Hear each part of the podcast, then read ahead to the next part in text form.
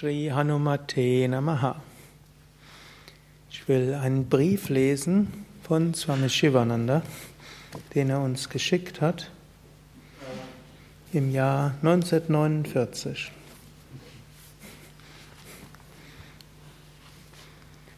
Hariom. Ein Heiliger ist wahrlich König der Könige. Er ist ein großer Held. Er hat alle Begierden, alle Abscheu, allen Zorn überwunden. Er ist stets von Frieden erfüllt. Er strahlt Freude und Frieden aus. Er hat innere und äußere Kontrolle. Er ist auf der Welt, um unwissende, weltliche Menschen zu erleuchten. Er erblickt Gott überall.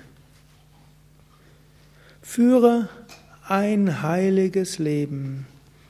Erwirb dir alle Qualifikationen eines Heiligen. Das ist das Ziel deines Lebens. Shivananda.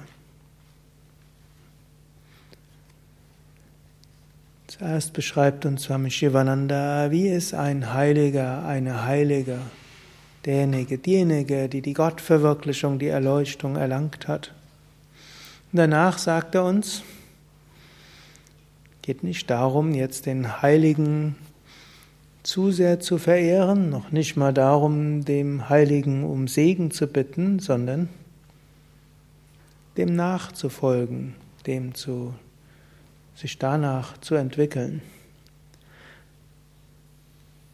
Heiliger König der Könige, großer Held. Im alten Indien wurden oft die Könige verehrt und die großen Helden. Und, aber ein Heiliger ist mehr als das. So ähnlich, ich weiß nicht, wer heute verehrt wird, an Fußballstars, Schauspieler, Miss Germany oder ne, Mr. Universum oder ne, Internet-Influencer oder was auch immer. Hm.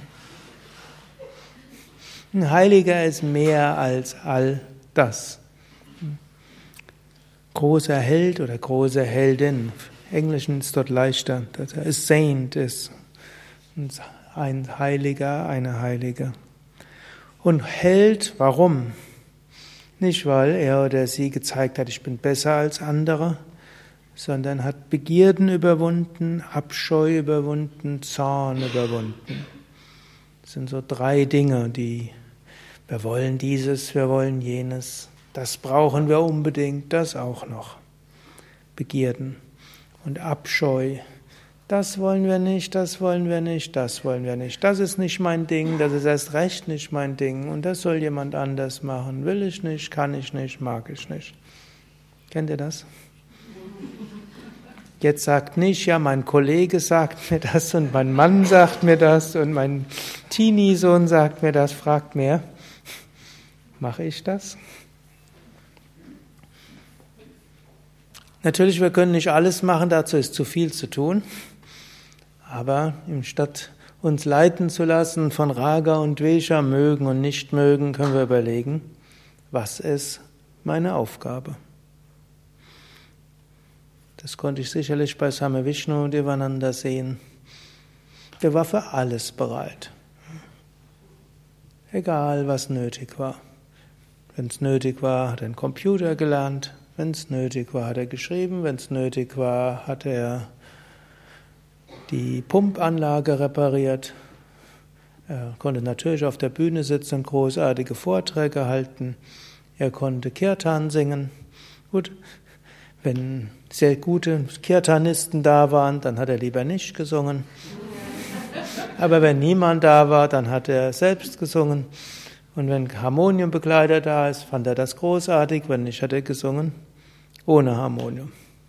Den Ton konnte er nicht unbedingt halten, aber hat Enthusiasmus hineingesteckt. Und wir haben dann alle laut geklatscht. Und dann ist dieser Enthusiasmus dann vorgekommen. Er war für alles bereit. Es gab eigentlich nichts, wo er gesagt hat, will ich nicht, mag ich nicht, ist nicht mein Ding. Kein Abscheu. Gut, Zorn ist manchmal noch etwas schwieriger. Wenn man viel Power hat, dann hat man manchmal auch eine Neigung, besonders zornig zu sein. Muss nicht immer sein, aber Pitta-Typen in besonderem Maße. Und auf dem Zwischenstadium regt man sich jetzt nicht mehr darüber auf, dass jemand unfreundlich zu einem gewesen ist, sondern dass jemand hält sich nicht an das, was er ausgemacht hat. Und deshalb geht das Ding, funktioniert das nicht.